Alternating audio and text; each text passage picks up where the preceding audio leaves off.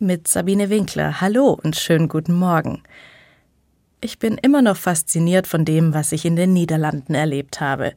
Ich stehe in einem Café an der Theke und will meine Bestellung aufgeben. Der Haken, der Barista spricht nicht meine Sprache.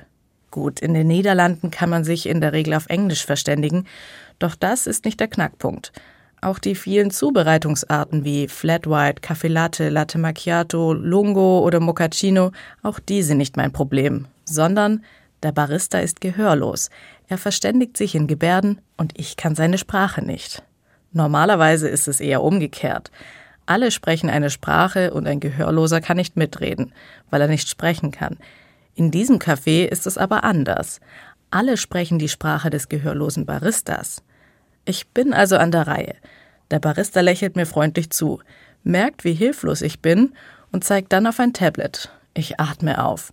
Auf dem Tablet werden die verschiedenen Kaffeezubereitungsarten namentlich angezeigt.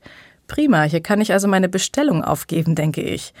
Als ich dann aber auf Latte Macchiato tippe, erscheint ein Video, das mich verblüfft. Das Video zeigt die Gebärde zu Latte Macchiato dreimal. Damit habe ich nicht gerechnet. Ich wiederhole die Gebärde und versuche sie mir zu merken. Dann schaue ich den Barista wieder an und präsentiere ihm mein Gelerntes. Er lächelt, nickt und bereitet mir meinen Kaffee zu. Wie genial ist das bitteschön? In diesem Café wird darauf geachtet, dass sich alle verständigen können. Sprechende werden charmant angeleitet, sich in die Welt der Gehörlosen zu begeben und Gebärden zu sprechen. Dank des Tablets und der Videos hat jeder Zugang und es ist wirklich einfach, die Gebärden zu wiederholen. Der gehörlose Barista kann so normal arbeiten. Er muss sich nicht Gedanken machen, wie er mit den Gästen kommuniziert. Die Gäste sind selbst gefordert zu gebärden.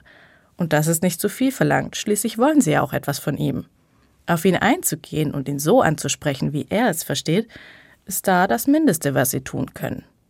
In diesem Café in den Niederlanden wird Inklusion selbstverständlich gelebt. Für mich sogar auf eine sehr menschenwürdige Weise. Hier wird niemand aufgrund einer fehlenden Fähigkeit ausgegrenzt, sondern es wird danach geschaut, wie der Rest, also die Gesellschaft, damit umgehen kann. Es wird einfach umgekehrt gedacht. Sabine Winkler aus Esslingen von der Katholischen Kirche.